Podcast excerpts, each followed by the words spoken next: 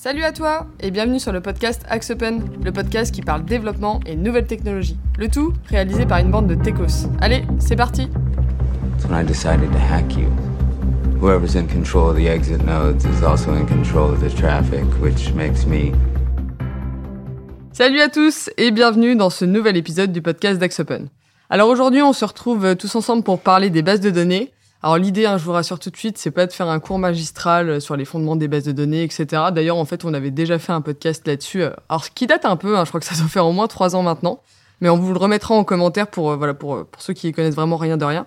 Mais euh, l'idée aujourd'hui, donc, c'est de venir un peu plus par, euh, parler euh, pratico-pratique, euh, un peu de conseils.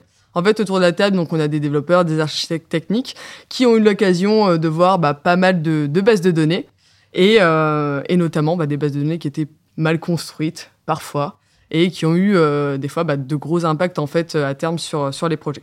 Donc l'idée aujourd'hui, c'est vraiment de revenir un petit peu sur euh, aussi sur ce qu'ils ont vu, sur les bonnes pratiques à adopter, les erreurs à éviter, et puis euh, bah voilà de, de de vous parler un petit peu de tout ça. Aujourd'hui, donc on a comme d'habitude Philippe, Java Manegri, Salut on a Arthur, le JavaScript lover, Bonjour, bonjour. Nathan, Monsieur propre du code, Hello. et Théo, le dénicheur de news IT. Salut On va quand même euh, démarrer par poser les bases, back to basics.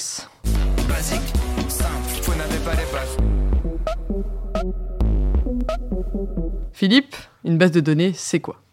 Je sais pas si je vais tenter de faire une définition de la base de données, je trouve que c'est un petit peu euh, faire insulte à nos auditeurs. C'est un fichier texte avec des données dedans. Oui, quoi. voilà, c'est un fichier plein indexé, tout bête. Euh, non, une, une base de données, alors là, on va, se- on va se concentrer, je crois, essentiellement sur des bases de données relationnelles aujourd'hui. Ouais. Donc une base de données, c'est quoi? C'est euh, ni plus ni moins que l'endroit où on met les données euh, vivantes d'une application. Voilà. Donc en gros, il faut le, faut le visualiser comme étant euh, des tables qui sont reliées par des contraintes et des clés étrangères euh, pour modéliser l'intégralité des données qui sont dans votre application. En gros, c'est ça une base de données euh, là-dessus. Et pourquoi aujourd'hui, dans les projets de développement, la base de données, euh, c'est un élément qui est fondamental et essentiel? Alors, la donnée, c'est euh, c'est 99% euh, de l'intérêt d'une application. Généralement, dans le domaine de l'informatique professionnelle, on fait saisir de la donnée à des utilisateurs et on la restitue. Mais l'important, c'est pas tellement l'application, c'est la donnée. Et euh, il y a, plein de, on pourra discuter de le, le pétrole, est dans, enfin le, il y a du pétrole dans vos données et compagnie qui sont des phrases euh, qui sont répétées, mais c'est un peu vrai. Euh, Le but d'une application, c'est essentiellement de construire de la donnée et de pouvoir l'exploiter. Donc c'est pour ça que c'est primordial d'avoir une, une base de données qui soit bien fonctionnelle, qui soit euh, bien structurée. Vous utilisez quoi autour de la table comme base de données le plus souvent? Est-ce que c'est Postgre Moi, euh, Postgre quasiment tout le temps. J'ai pris l'habitude et maintenant euh, je fais quasiment que ça. Dès que j'ai besoin de lancer un projet, je mets du Postgre. Voilà, en gros, vous avez, euh, j'ai envie de dire, 4-5 bases qui font euh, le marché. Vous avez euh, tout ce qui est autour d'Oracle. Vous avez des, donc, des très grosses bases de données. euh, c'est souvent Oracle dans les, chez les clients qu'on a, même si c'est de moins en moins vrai. Euh, et après, vous avez des bases de données euh, type euh, Postgre, euh, type euh, MariaDB, MySQL, ou des bases de données type SQL Server quand vous êtes dans un environnement euh, Microsoft. Mais aujourd'hui, je dirais globalement, le, le- la grosse part de marché, celle qui est le plus en train de grossir, c'est les bases de type Postgre. Et aujourd'hui, donc, si on revient un peu au, projet de, développement, c'est quoi aujourd'hui les, vrais enjeux d'une bonne modélisation d'une base de données? Parce que effectivement, on vous entend souvent râler, de dire oh là là, mais six mois après, on se dit mais pourquoi est-ce que ça a été construit comme ça? C'est parce qu'il y a des soucis à terme. Donc, euh, c'est quoi les, vrais enjeux qu'on a quand on démarre un projet là-dessus? Ben, en fait, c'est un petit peu euh, la base de données, c'est un petit peu le- les fondations de votre application. Généralement, quand vous faites un schéma, vous le mettez en bas la base de données, puisque finalement, c'est la couche euh, la plus basse de votre application. Si on fait une représentation sur un schéma, mais c'est surtout que si c'est mal organisé, si c'est mal conçu, vous pourrez mettre les meilleurs développeurs du monde, vous ferez jamais une application qui marche. En gros, c'est ça le sujet. Euh, alors, avec une très bonne base de données, vous pouvez faire des projets qui marchent pas. Euh, ça, ça peut arriver avec des très bons développeurs. Mais globalement, en fait, c'est voilà. Si vous partez mal sur une base de données, c'est très compliqué de rectifier le tir parce que le code, c'est facilement, on peut facilement le réécrire. Euh, quand vous avez mal structuré des données et qu'il faut euh, la restructurer, c'est très compliqué parce qu'il faut migrer les données. Vous n'avez pas forcément des bonnes données, vous avez des trous dans les données. Et la donnée, ça peut être, euh, ouais, on peut pas la forcément la reconstruire. Le code, on peut toujours le réécrire. La data, on peut pas vraiment la restructurer si facilement que ça. Et pour, euh, pour vous, c'est quoi une- du coup une base de données euh, mal conçue en fait de base? Euh, alors, il y a plusieurs euh, manières de mal concevoir des bases de données. Je ne sais pas si on rentre déjà dans le détail de, de toutes Tu les. peux y aller. hein. Je peux y aller. Euh, la première chose que je pense qui est la plus importante dans une conception de base de données, c'est quand c'est mal orchestré. C'est-à-dire que les données, elles sont mal articulées les unes par rapport aux autres. Vous n'avez pas la bonne cardinalité entre les tables, vous n'avez pas la bonne cardinalité entre les éléments. Ça, c'est une des premières, une des premières erreurs. L'autre erreur qu'on retrouve euh, fréquemment, c'est euh, des tables qui, pas, euh, qui, regroupent plusieurs types d'informations, par exemple. Donc on a des clients qui ont tendance à rajouter 40, 50, 70 colonnes dans une même table parce que ça paraît plus simple, ça fait un schéma plus petit, mais du coup c'est pas très bien, pas très bien rangé. Et quand c'est pas très bien rangé, ben c'est compliqué de l'exploiter. L'autre chose, c'est que normalement, en tout cas, la manière dont on développe de manière orientée un petit peu euh, objet métier, c'est que la base de données est un petit peu le, pendant de votre application. Donc c'est-à-dire que globalement, vous avez euh, une espèce euh, d'homothétie entre les modèles d'objets que vous avez dans votre application et votre base de données. Et les, on ça, les anciens qui concevaient des bases de données, euh, on avait des restrictions dans les bases de données sur le nombre de colonnes, sur la taille des colonnes, sur euh, la manière d'organiser les données, et du coup, ils avaient tendance à faire des bases de données très très euh, très très euh, compactes, très très imbriquées, avec très peu de colonnes ou des, des colonnes qui sont utilisées pour plusieurs choses. Et en fait, euh, parce qu'à l'époque, la donnée, la, enfin, j'ai envie de dire la la donnée coûtait cher et du coup, et ils n'avaient pas donc cette homocétie entre le la partie donnée et la partie applicative, et ça, c'est souvent très compliqué parce que ça, ça génère des requêtes complexes. Euh, après, je laisserai ma parole, la parole à d'autres, je pense, mais une autre, une, une autre, une autre manière, moi, je trouve, qui, qui rend les choses euh, souvent ratées, c'est souvent les bases de données, elles sont conçues euh, soit en fonction de l'écran, soit en fonction de ce qu'on veut faire de la donnée derrière. Et en fait, en fonction de ça, ben, c'est pas forcément les mêmes usages de la data. Et du coup, vous pouvez retrouver avec une base de données qui peut potentiellement être bien modélisée pour l'exploitation en statistique, mais qui n'a absolument aucun sens au niveau applicatif. Et du coup, dans une application, vous allez vous retrouver à faire euh, 70, 80 requêtes pour aller chercher des informations dans plein, plein, plein de tas différentes pour construire votre vue qui va servir à, la saisie. Voilà, ça, c'est différents types de problèmes qu'on peut rencontrer. Je sais pas si Nathan et, Arthur et Théo ont d'autres idées. Après, il y a aussi les problèmes euh, au niveau structurel, dans le sens où, on- comme on disait, euh, là, on se focus sur les bases de données relationnelles.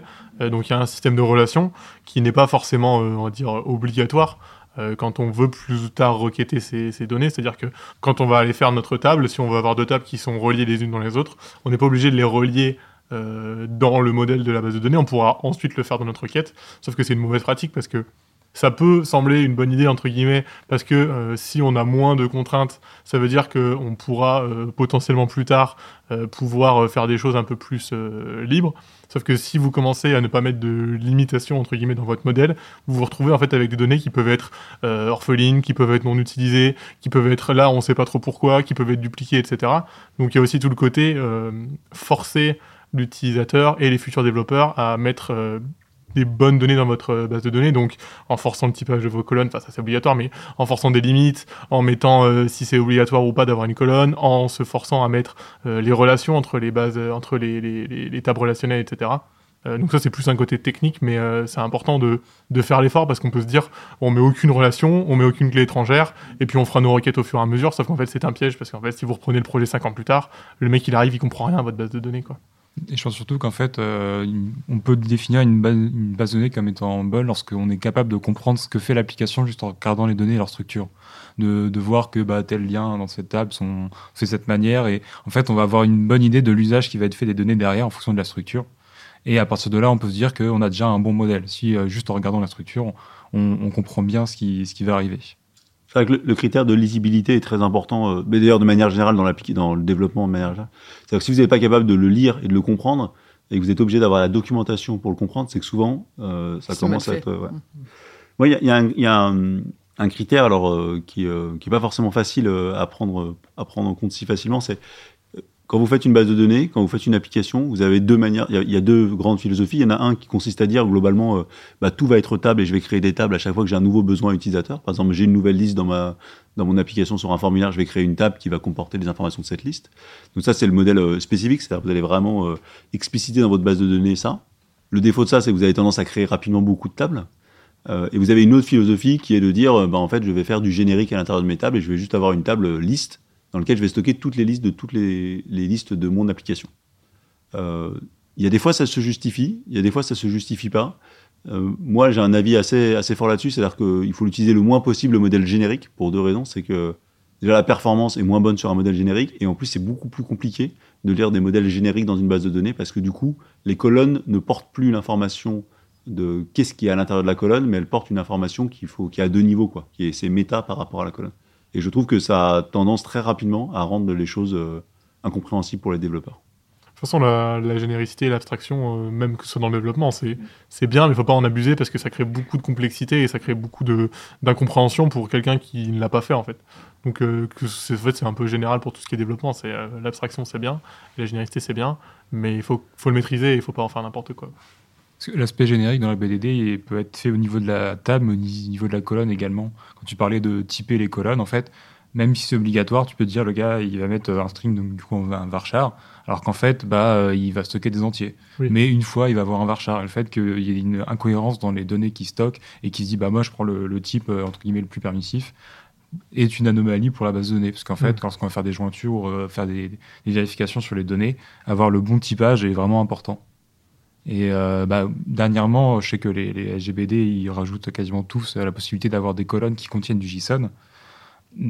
Ça- Il y a des cas qui justifient, mais la majeure partie du temps, en fait, c'est un peu n'importe quoi. On va pas se dire, bah, moi, mon objet que j'ai euh, dans mon application, je le stocke en JSON dans ma base de données qui va avoir une colonne. C'est généralement fait plus pour stocker des, des ensembles de properties ou des choses qui, qui ne vivent que par euh, le- leur entité euh, elle-même, que Mm. le, le JSON, c'est euh, la donnée qu'on stocke, mais que c'est pas le format de données que nous, on va avoir. Alors, à contrario, euh, donc là, effectivement, on vient de parler pas mal de, de défauts que vous avez pu rencontrer.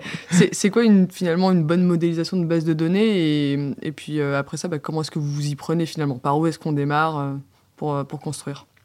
Alors, euh, c'est quoi une bonne base de données? Moi, j'ai un avis pour avoir vu beaucoup de bases de données et avoir beaucoup critiqué. il faut entre le, le- la bonne base de données et la mauvaise base Ouais, de ça. Il y a la bonne et la mauvaise. Non, la bonne base de données, pour moi, c'est celle qu'on comprend. C'est-à-dire, la base, c'est qu'il faut qu'elle soit lisible et exp- explicite. C'est-à-dire que j'ai pas besoin de faire euh, Matube Matspé pour comprendre ce qu'a voulu faire le développeur. Donc, ça veut dire quoi? C'est des critères très simples. C'est-à-dire le plus possible spécifique. C'est-à-dire globalement euh, avec un modèle euh, vraiment éclaté avec euh, chacune des tables qui ne stocke qu'un type de données, qui est relié avec la bonne table qui stocke un autre type de données qu'on est capable de le comprendre. Un hommage qui soit cohérent, parce que ça c'est hyper important, que si vous avez décidé que vous aimez vos colonnes date, bah, toutes les colonnes d'application elles commencent par date, underscore ou ce que vous voulez. Donc un hommage cohérent, c'est très très important parce que ça donne confiance dans le modèle et ça permet, quand on écrit des requêtes, d'intuiter comment il a nommé ses colonnes. Donc euh, lisibilité, cohérence, c'est la, chose, euh, c'est une des choses les plus, les plus importantes. Après, moi ce que je dis souvent, c'est que database is for data, c'est-à-dire que globalement, il ne doit y avoir que des données et il n'y ait pas de règles métiers, de fonctionnels, de, triggers, de ce que vous voulez, de procédures stockées, le moins possible, le moins possible. La base de données, c'est fait pour stocker de la donnée brute. L'interprétation de la donnée au sens euh, applicatif, elle se fait dans l'application et pas ailleurs. Donc moi, ça, je pense que ce seraient les, deux critères qui me paraîtraient le- les plus pertinents pour définir ce que c'est qu'une bonne base de données. C'est les mêmes pour vous euh Oui, oui, ben, souvent, euh, c'est ça, avoir une, une, un- une déconvention de nommage globale et aussi ne pas faire n'importe quoi avec ces noms. C'est-à-dire qu'on est déjà tombé sur des bases de données où on a cinq colonnes et c'est colonne 1, colonne 2, colonne 3, colonne 4, colonne 5. Et en fait, pour aller voir ce que fait chaque colonne, tu vas dans la doc. Sauf qu'en fait, c'est horrible parce que tu arrives dans ton modèle et Ah, en tu fait, perds tu du comprends temps, rien en de base, tu comprends Ouais. rien. Et c'était échec, il y a beaucoup de- d'anciennes bases de données qui sont faites comme ça. Alors, je sais pas euh, s'il y avait des problèmes de. de, de, de- qui Bah, à l'époque, sur euh, des bases de données euh, type DB2, on avait des colonnes qui faisaient 5 caractères, donc euh, ils Ouais. n'avaient pas beaucoup de C'était choix limité, ouais. euh, C'est ça. Hum. Mais du coup, euh, voilà, c'est juste mettre des noms, euh, choisir, voilà, est-ce qu'on met tout en anglais, tout en français? C'est un peu pareil que, de toute façon, c'est un peu toujours une analogie avec euh, le développement de manière générale. Hum. hein, c'est un peu les mêmes bonnes pratiques, j'ai envie de dire. Euh, mais ouais. Et, et après, en termes de, de- si on parle en termes de, de conception, moi, il y a, il y a deux trucs que je trouve très importants. C'est, euh, il faut se poser la question, comme je le disais tout à l'heure, c'est est-ce que la base de données, elle est faite pour supporter l'application, c'est-à-dire euh, faciliter les écrans, ou est-ce qu'elle est faite pour euh, être exploitée derrière sur de la data? Spoiler alerte, je trouve ça complètement con de concevoir une application pour l'exploitation derrière de la donnée, parce que c'est pas son job de faire de l'analytique sur une base de données de production. Donc la base de données, elle doit aussi supporter les écrans et la manière dont est conçue les choses si vous faites une base de données qui colle globalement aux écrans, ça, ça facilitera et le développement, et les performances, et la maintenance. Voilà. Donc ça, je pense que c'est hyper important aussi d'avoir, quand on conçoit la base de données, d'avoir qu'est-ce qu'on veut faire de la base de données en termes d'usage. Donc ça, c'est le, c'est le, c'est le premier point. Et j'avais un deuxième point qui m'est sorti de la tête. Euh, ça va me revenir. Pour, pour revenir sur ce point, hein, Philippe, moi je sais que quand je dois concevoir des bases de données, je prends à chaque fois quand je crée une table, j'essaye en fait de, réfléchir si on a des spécifications ou plus ou moins des spécifications, de se dire, ok, est-ce que ça correspond à tous mes points de spécification? Donc par exemple, si j'ai une table, euh, je sais pas, euh, personne, je vais aller regarder dans mes specs, ok, qu'est-ce qui touche à chaque fois aux personnes, et est-ce que ma table, elle va être facilement utilisée pour réutiliser ces personnes ensuite dans l'applicatif? Euh, et à chaque fois que, tu modifies, que je modifie la table ou que je fais des nouvelles liaisons, je me dis, OK, dans mes specs, est-ce que j'arrive à euh, utiliser ces données correctement Est-ce que je me retrouve pas à faire euh, 13 jointures avec euh, 15... euh, Alors, ça, Arthur, c'est pas un point que j'avais envie, j'avais envie de dire, mais je trouve que c'est une excellente idée. C'est-à-dire que moi, souvent, pour valider la modélisation que je fais, je, j'écris des requêtes dans ma tête. C'est-à-dire que je me dis, euh, est-ce que je suis capable de récupérer tous les clients par je sais pas quel critère Est-ce que je suis capable de calculer ça? Et en fait, je- en formulant la requête dans ma tête, je me rends compte si c'est modélisé Ouais, qu'il y a correctement. un problème, que tu dis, ah merde, là, j'aurais plutôt dû faire comme ça, et tu Ouais. changes à ce moment-là. Et comme disait Philippe au début, en fait, si tu le fais pas à ce moment-là, quand ta base de données, elle est déjà pleine et que tu as des données, en fait, C'est impossible de changer. Donc, tu es obligé de te tripatouiller, de, de, de t'embêter avec les requêtes, de devoir faire des, des colonnes, etc. Donc, euh, c'est important de le faire à la, à la modélisation et à la conception. Moi, j'ai un conseil aussi euh, que je, que je m'applique depuis euh, quelques années, c'est de séparer dans le modèle les, tout ce qui est des données de paramétrage et de les identifier clairement comme des données de paramétrage. Qu'est-ce que tu entends par. euh, Bah, par exemple, si vous avez une liste, je vous prends la, la liste des civilités, euh, monsieur, madame, euh, peu importe. Ça, c'est une liste et elle va toujours euh, exister, cette liste. Et donc, du coup, j'ai tendance à la mettre dans la base de données, comme ça, elle peut être administrable et on peut les changer, en rajouter. Mais comme ça, surtout, euh, en l'identifiant clairement comme étant un paramétrage de l'application, on peut euh, mettre, enfin, facilement, on peut comprendre que cette donnée, elle peut être mise en cache dans l'application. Et du coup, moi, j'ai tendance à nommer mes tables P underscore pour dire paramétrage, comme ça, je le sais. Et je nomme toutes mes tables dont je sais qu'elles ne bougent pas fréquemment en étant P underscore, ce qui me permet que quand je suis dans mon application, déjà je peux tout de suite voir dans la base de données quelles sont les données que j'appelle intéressantes, des données qui sont pas intéressantes. Le paramétrage, c'est pas intéressant en soi, c'est pas mes données vivantes. Et ça me permet de, quand je construis mes requêtes, de savoir qu'est-ce que je peux mettre en cache très facilement. Et je trouve que c'est euh, une bonne pratique de faire ça, de séparer ça.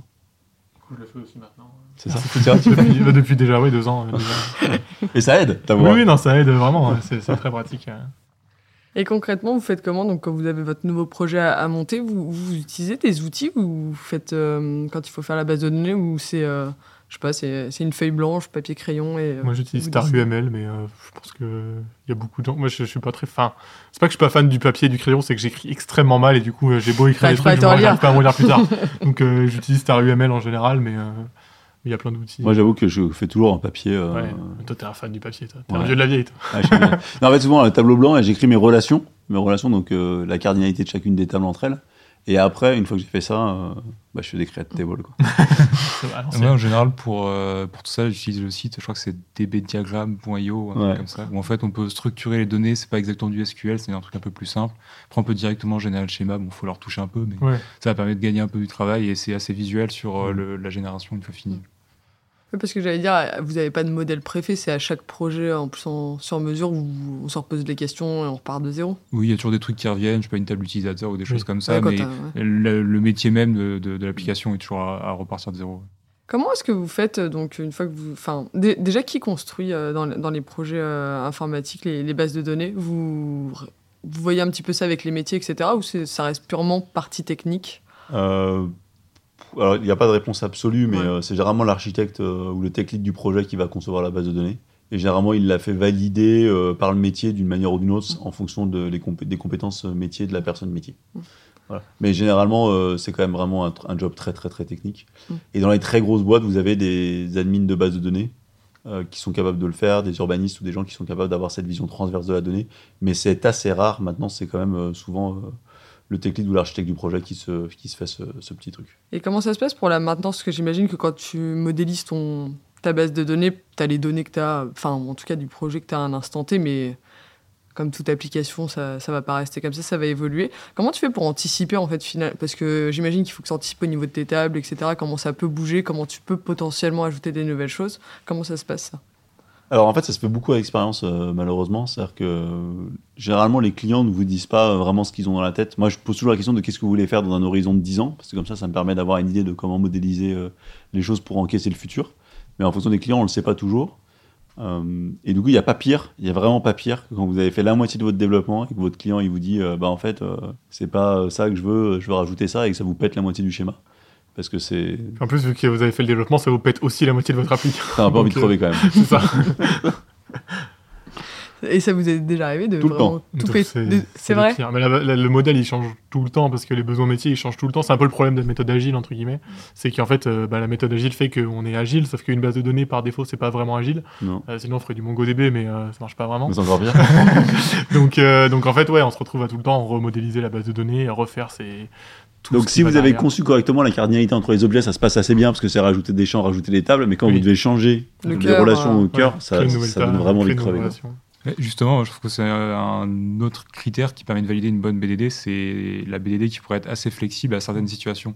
On va pas s'imaginer une BDD qui bouge pas, peu importe les besoins du client, mais il y a plein de petits besoins qu'on peut entre guillemets anticiper en, en se fermant pas les portes avec un certain schéma de BDD qui fait que, en fait, il y a plein de petites demandes qu'on pourra traiter sans modifier la BDD parce que on aura euh, sans forcément avoir anticipé le besoin, mais c'est de laisser des, des portes ouvertes en se disant ça pourra marcher avec.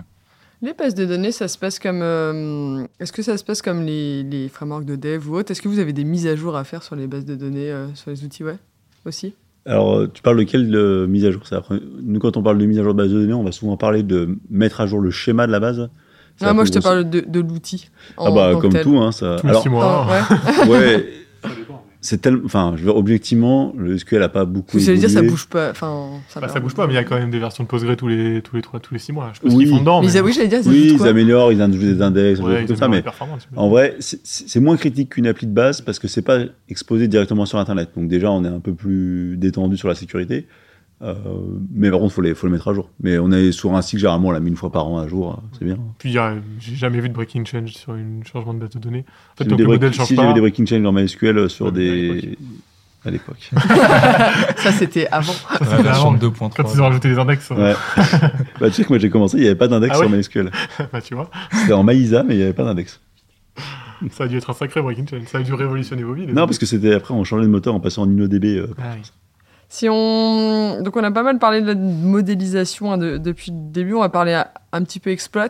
Euh, comment ça se passe euh, au quotidien l'exploitation des bases de données Ça me fait penser à un truc justement par ce que, tu disais avant avec les versions, où on disait que c'était peu impactant pour nous. Je pense principalement parce qu'on utilise vraiment 5% des, des fonctionnalités des bases de données. Ils inventent des trucs un peu tous les jours euh, qu'on peut faire. euh, moins de plein 5%. choses. Ouais, J'ai- 5%. J'ai j'ai vu il y a pas longtemps que vous pouvez créer des énumérations en base de données. Ouais. Vous savez ça Ouais. Je sais pas à quoi ça sert. mais- Mais en fait, on peut faire tellement de choses alors qu'en fait, on garde juste un- une vision très simple parce que le- la modélisation de données n'a pas été révolutionnée depuis euh, je sais pas combien de temps. On- Enfin, la façon de procéder est la même. Je me regarde pas. je- Je dis à tout moment, tu peux me donner un chiffre. Non, mais en fait, vu que les, fonctionnalités qu'on utilise sont très simples, en fait, les, changements qu'il y a dans les nouvelles versions, c'est principalement des trucs qu'on n'utilise pas. Et puis, euh, pour ajouter à ça, euh, on a appris à développer de manière agnostique des bases de données. C'est-à-dire qu'on code de la même manière, quelle que soit la base de données, et on a un- une espèce de middleware qui situe, euh, qui est l'ORM entre nous et la base de données, qui, qui, génère les requêtes spécifiquement pour la base de données. Donc, euh, donc, qui dit ce genre de choses dit qu'en fait, on n'utilise pas euh, les fonctionnalités spécifiques des bases de données. Et généralement, quand vous êtes amené à utiliser des fonctionnalités spécifiques des bases de données, c'est que vous êtes bloqué dans un Bon. coin et Ouais, que il y a un problème. il y a un problème. Faut repenser le métier ou Ouais. alors faut repenser le problème. Ouais. On va parler exploit du coup. Désolé. Tu peux y aller. Tu peux y aller. Là, comment ça se passe donc l'exploitation une fois que vous avez tout construit, euh, que tout est bien beau Comment vous, comment ça se passe dans le, bah, une fois que vous attaquez, j'imagine les parties dev et, et après au long cours sur le projet? Alors, dans l'exploitation, il y a deux choses. Il y a faire en sorte que la base, que la base de données continue de fonctionner. Donc ça, euh, globalement, euh, aujourd'hui, euh, il n'y a pas vraiment de sujet parce qu'il n'y a plus vraiment de notion de table space ou des trucs qui sont un peu bloquants. Donc ça, on, fait beaucoup moins de choses et maintenant on est sur Azure, on a des bases de données qui sont, qui sont directement fonctionnelles. Et du coup, la deuxième chose qui est importante dans l'exploitation, c'est d'essayer d'optimiser la base de données pour qu'elle fonctionne toujours bien. Et ça, par contre, c'est un vrai boulot parce qu'en fait, on se rend compte quand on lance une application, on n'a pas ou peu de données. Et au bout de quelques temps, ben, en fait, il y a des données qui se créent dans les tables. Et là, il peut se poser des questions euh, importantes de se dire euh, est-ce que j'ai tendance à, j'aurais tendance à optimiser certaines requêtes, est-ce que j'aurais tendance à optimiser les index, est-ce que j'aurais tendance à optimiser euh, la structure de ma base de données? Et donc ça, c'est de l'exploitation un peu à haut niveau. C'est-à-dire en gros comment je fais en sorte que finalement j'améliore mon application. Là maintenant, les moteurs de base de données, si vous avez un système d'observabilité ou équivalent, ils vont vous donner les requêtes qui sont lentes, ils vont vous donner les index ou qui sont pas très bien construits. Donc vous pouvez travailler à l'optimisation. Et ça, c'est vraiment la partie la plus importante de l'exploitation. C'est un peu le moment où on se rend compte euh, si on a vraiment bien fait notre schéma à l'exploitation. Euh, C'est là où en fait on va vraiment voir euh, si l'utilisation est bonne et si en fait on n'a pas fait des grosses erreurs qui fait qu'en fait la performance est réellement impactée. Surtout qu'on se rend vite compte quand on fait des audits de performance que c'est souvent la base de données qui est le plus gros problème. Enfin, pas la base de données en tant que telle, parce Les que comme disait Philippe, euh, la base de données elle est ultra optimisée. C'est comment on l'utilise en fait. Donc, euh, si votre base de données elle est euh, mal modélisé, vous allez devoir faire des requêtes un peu bizarres et vous allez devoir vous retrouver à avoir des requêtes lentes qui peuvent euh, ralentir la base de données. Et on peut avoir un problème de, de, de, de cascade où en fait, plus vous avez de requêtes lentes, moins elles se font. Et en fait, vous allez finir par vous retrouver à votre base de données qui explose Ouais. et qui fait que, que- toute votre Ce que dit Arthur, c'est hyper im- important et intéressant. C'est-à-dire que là, ce que, ce que tu décris, c'est l'effondrement de performance Voilà. que vous retrouvez dans n'importe quelle appli. En gros, c'est plus, euh, plus ça marche moins bien. C'est pas très français, mais plus ça va s'effondrer. C'est-à-dire qu'en gros, les requêtes lentes ralentissent la base, du coup ralentissent les requêtes rapides qui vont s'empiler, et en fait, vous avez un effondrement de performance. Et généralement, c'est très facile de faire effondrer une base de données avec une seule requête. Euh, tout le monde, je pense, autour de cette table a déjà vu des applications où il y a une requête qui est merdique et ça, ça flingue l'appli entière. C'est quoi C'est genre quand tu ramènes toutes les données d'un coup Ouais, il peut y avoir une seule ou une seule, une requête qui est envoyée euh, toutes les millisecondes à la base, qui check un truc et tout ça. Ça suffit à éclater une, une, euh, une base de données. Vous avez des bonnes pratiques à partager sur euh, comment est-ce qu'on fait une bonne requête? Alors, c'est un sujet sur lequel on travaille euh, fortement avec euh, Nathan et on peut donner des réponses à ces questions. Euh, j'ai un conseil plus générique sans forcément parler de la requête, c'est lorsque vous faites les Dis-le, développements. t'en as rien à faire des questions de Camille. Depuis tout à l'heure, il me. Nathan, il fait son podcast. Non, mais t'as raison. Mais pas du tout en plus, ça répond plus à sa question et encore plus, genre un peu plus dans les domaines. Non, en gros, ce que je veux dire, c'est quand vous faites le développement, imaginez pas que euh, lors de vos tests, vous prenez cinq, euh, vous euh, utilisez une liste avec cinq éléments et que ça marche très bien, mais pensez toujours que l'application va évoluer et que vous avez peut-être 1000 données à récupérer ou même 10 000 et qu'en fait, euh, en termes de performance et même de requêtes au niveau de la BDD, ça va avoir un, un grand impact. Ce qui fait que euh, pensez toujours euh, au pire qui puisse se passer de l'application avec un nombre de volumes euh, conséquent pour que derrière, en fait, euh, si l'application euh, vit sa vie, que tout se passe bien. Quoi. Je vais, je vais rajouter un truc, c'est moi la bonne stratégie pour euh, les requêtes, c'est commencer à injecter 100 000 lignes dans votre, base de données et regardez comment ça se comporte. Il y a deux trucs que je voudrais dire, c'est que pour le coup, je vais donner un, truc que je trouve très bien avec euh, ChatGPT, c'est qu'il peut générer facilement des requêtes d'insert de, données pourries. Et du coup, c'est assez pratique quand vous avez un modèle à tester de vous donner vos schémas, vous lui demandez d'écrire des tonnes de requêtes et vous en écrire. Ça peut être intéressant, c'est un cas d'usage intéressant et je pense que Nathan a raison, c'est-à-dire que mettez beaucoup de données dans votre base et ça vous permettra de voir les tests euh, là où il y a des problèmes. Moi, ce que je me dis toujours euh, à chaque fois que je fais une requête et que j'ai sur une table, c'est est-ce que cette table peut avoir des données infinies? Théoriquement infinies. Par exemple, je prends la table utilisateur. Si c'est une application euh, pour une entreprise qui a 50 personnes, je sais que j'aurai peu de chances d'avoir plus de 50 utilisateurs. Mais si c'est une table pour, euh, dis n'importe quoi, euh, des, des, des commandes, euh, des commandes pour quelque chose, je sais que je peux avoir des données théoriquement infinies dedans, et donc il faudra particulièrement faire attention aux requêtes que je fais dedans, et particulièrement faire attention à ne pas tout récupérer tout simplement, parce que si c'est infini, bah, ça va forcément tout faire péter. Tandis que ma base utilisateur, je sais que j'en aurai pas plus de 50, bon bah on fait un peu moins attention et on gagne un peu de temps pour pouvoir optimiser un peu plus, euh, plus à côté. Et si une, je, je le répète, comme ça sera, sera écrit, euh, si une requête est lente, ça n'est pas la faute de la base de données, c'est la faute du développeur. C'est pas la faute du serveur. C'est pas la faute du serveur, c'est pas parce que vous êtes sur MySQL, Oracle, au Postgres, c'est votre requête qui est mal foutue. je le dis parce qu'aujourd'hui, non mais la performance aujourd'hui, ça n'existe plus comme problème. C'est un problème. Il y a une époque où c'était les serveurs qui étaient limitants. Ça n'existe plus. On a la capacité de faire des clusters infinis et compagnie. Si c'est lent, c'est parce que vous avez mal développé. Et je le dis, et même aux clients, si les clients entendent et qu'ils disent ah, il y a un truc qui est lent, c'est qu'il y a un problème de développement ou il y a un problème de conception à la base du truc. Euh, l- Enfin, les gens qui ont codé les bases de données, ça fait 30 ans qu'ils les codent, elles sont optimisées aux petits oignons. Donc euh, ils pourront pas faire mieux. Et si euh, s'ils arrivent à être, s'ils sont lents, c'est que la requête elle est trop compliquée à exécuter pour une base de données. C'est dit. Voilà, bravo.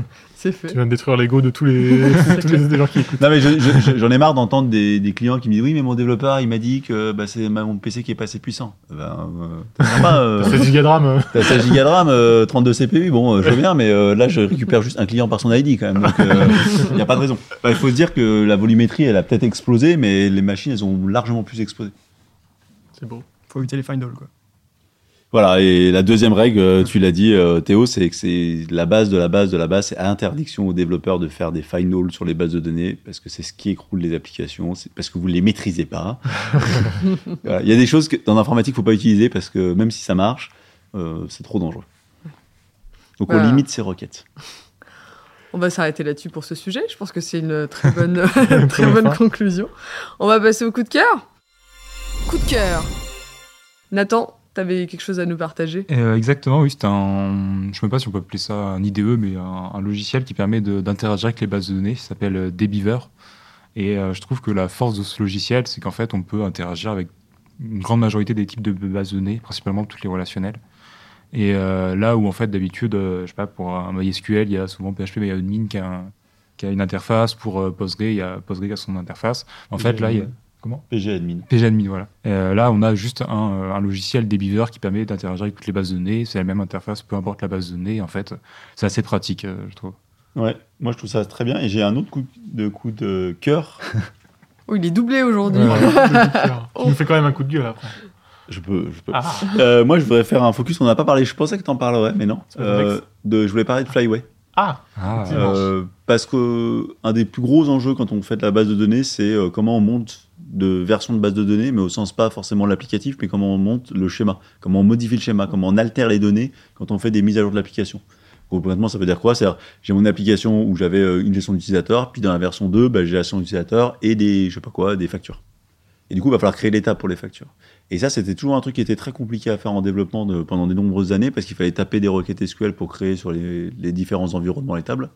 Quand t'avais depuis, ton euh, collègue, il fallait que tu lui donnes ouais. la requête SQL parce que lui aussi fait les devs dessus. Et en fait, il l'avait déjà lancé, et du coup, il y a des conflits. Enfin, c'était horrible. Et du coup, depuis quelques années, il y a des technologies euh, type euh, Flyway qui existent, où en gros, grosso modo, à l'intérieur de votre code de développement, vous allez mettre des scripts avec des versionning de scripts qui vous permettent de passer d'un environnement à l'autre, d'une version à l'autre de la base de données. Et le gros intérêt, c'est que vous démarrez l'application sur n'importe quelle base de données, même si elle n'a pas été mise à jour depuis six mois, un an. Et en gros, il va comparer l'état dans lequel, il était par rapport dans lequel il doit être pour cette version, et il va monter votre base de données. Euh, ça, je trouve que ça a vraiment euh, simplifié la vie de, développeurs. On peut citer deux technologies qui font ça. Moi, j'ai une préférence pour, euh, pour Flyway. Il y a Liquidbase aussi qui fait ça, mais c'est, moi, je trouve beaucoup moins agréable à utiliser. Ouais, mais c'est un format, c'est un autre format différent. Je crois que c'est pas des requêtes Liquidbase, c'est je crois Du que c'est XML, c'est euh, du XML. Ouais, ouais, tu fais tes requêtes. encapsulé dans du XML, mais tu peux quand même appeler du Ouais, SQL tout au bout. Enfin, Mm. c'est- c'est c'est différent. Après, de manière globale, là, on a cité des, des outils qui marchent euh, principalement pour euh, la Pour technologie euh, Java, même si Flyway, on peut l'utiliser pour un Tu peu de pour tout. Flyway. Après, il y en a pour chaque un peu framework ou langage. En C Sharp, on retrouve Entity Framework, qui est le système de migration. PHP, il y a Doctrine Migration. Euh, juste en Node.js, où je ne connais pas d'outils qu'ils font, mais ça doit forcément exister. Ouais, je pense. Je sais pas nom. Philippe, tu peux, euh, après avoir fait un coup de cœur surprise, Allez, vas-y. tu vas nous faire un coup de gueule. Coup de gueule. Ouais, je, vais, je vais faire un coup de gueule. Je pense pas que ce sera forcément un coup de gueule partagé euh, par les gens de cette table, mais Ah. il y, a, il y a deux choses. euh, Moi, j'utilise IntelliJ pour coder. Et je trouve que le- les plugins d'interaction avec la base de données d'IntelliJ sont niveau euh, Ah ouais débutant. c'est de la j'aime daube en barre. Ce qui est bien, c'est- que tu peux te brancher avec, non, euh, de la ta- avec ton code et du coup ton code il est moi, je auto-complete trouve avec ta base de données. c'est vraiment de la daube en barre. Tu l'utilises pas correctement. Et je, non, je sais pas, t'as pas cette capacité sur des viveurs d'exploiter facilement le truc. Je sais pas, je trouve que l'interface c'est mal. Je suis d'accord que tu peux moins exploiter tes datas aussi facilement que des beavers ou des beavers. Tes relations sont automatiquement euh, faites et coup, Ouais. quand tu cliques sur une colonne, ça va t'amener directement Ouais. sur la ligne, ce que j'ai appris euh, hier.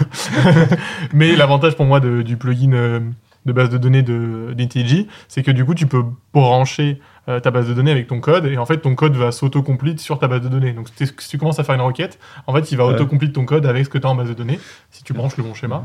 Ouais, ça, je trouve que Et du coup, et même quand tu fais des requêtes, il va t'auto-complete, etc. Mais Il va attends, te- t'es de mon côté ou pas?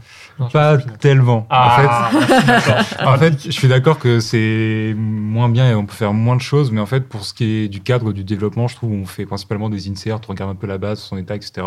Pour développer, moi, ça me, ça me sert bien parce que bah, j'ai un seul IDE où j'ai mon code et à la fois la BDD. Après, je suis d'accord que pour l'analyse de données ou vérifier des schémas de base ou des audits ou ce genre de choses, euh, j'utilise jamais pour, euh, pour, ces- pour, euh, Mais moi, de manière générale, je trouve qu'IntelliJ, il y a beaucoup de fonctionnalités qui sont mal foutues. Genre le, le gestionnaire de. Enfin, tout ce Le qui Git. tourne du Git, c'est très mal fait. C'est Bah, très, tu- très tu- mal fait. Tu fais des push, tu fais des commits, des Ouais, poules et c'est tout. Quoi. Et après, tu fais des lignes de commande parce que bon, Ouais. t'es un peu. Ouais, mais après, c'est fait aussi pour euh, pouvoir être Je peux, utilisé je peux te lancer autant de. Google que tu veux. hein. Moi, je, je suis infini. le- vas-y. Faut m'arrêter, Camille, parce que.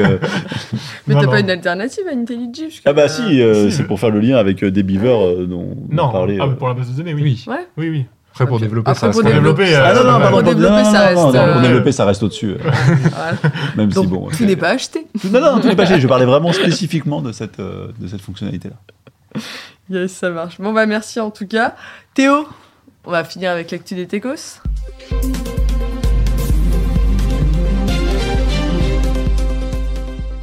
Euh, pour rester un petit peu dans le cadre de la gestion des données, je vais vous parler de Criteo, qui est une société française qui fait du reciblage publicitaire.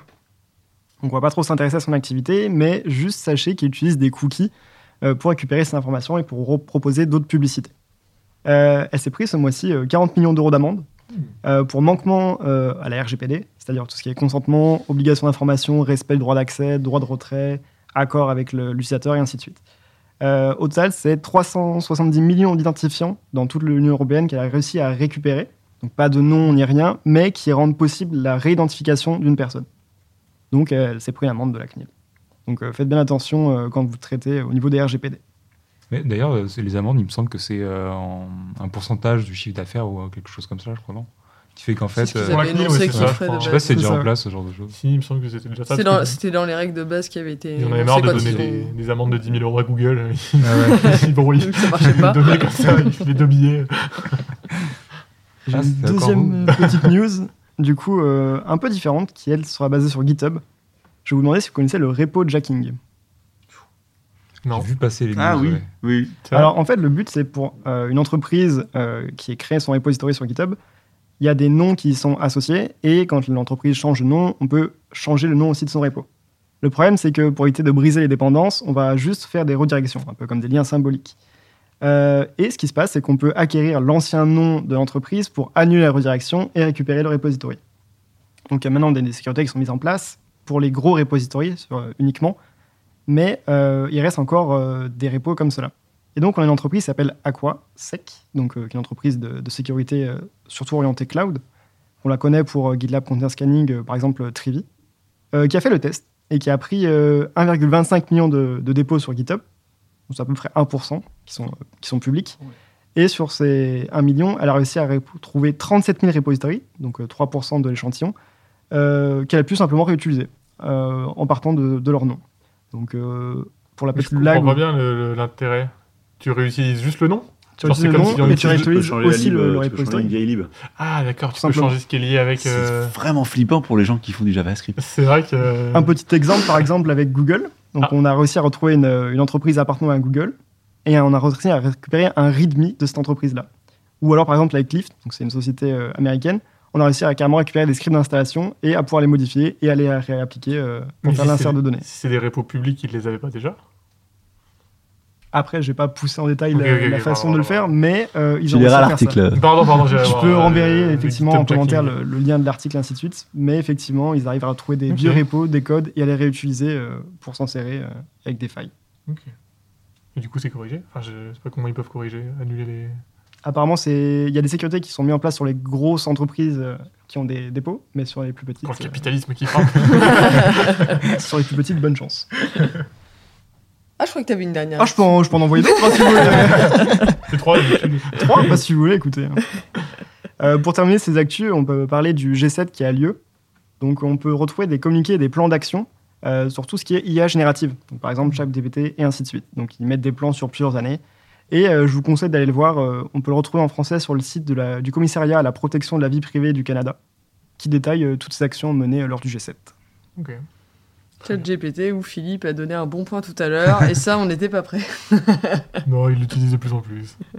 C'est son nouvel ami. C'est son nouvel avis. Au moins, il lui répond tout le temps. Et puis ça permet de corriger les fautes d'orthographe. C'est même Camille qui Ah. m'a dit de faire ça.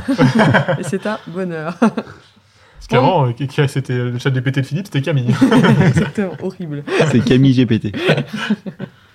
Bon, merci en tout cas pour vos avis sur, euh, sur la question de la modélisation de base de données et de son exploitation. Et puis, euh, bah, merci à vous de nous avoir écoutés. Et puis, bah, on se dit à tout bientôt pour un, un nouveau podcast. Salut, salut Salut Ciao Ciao.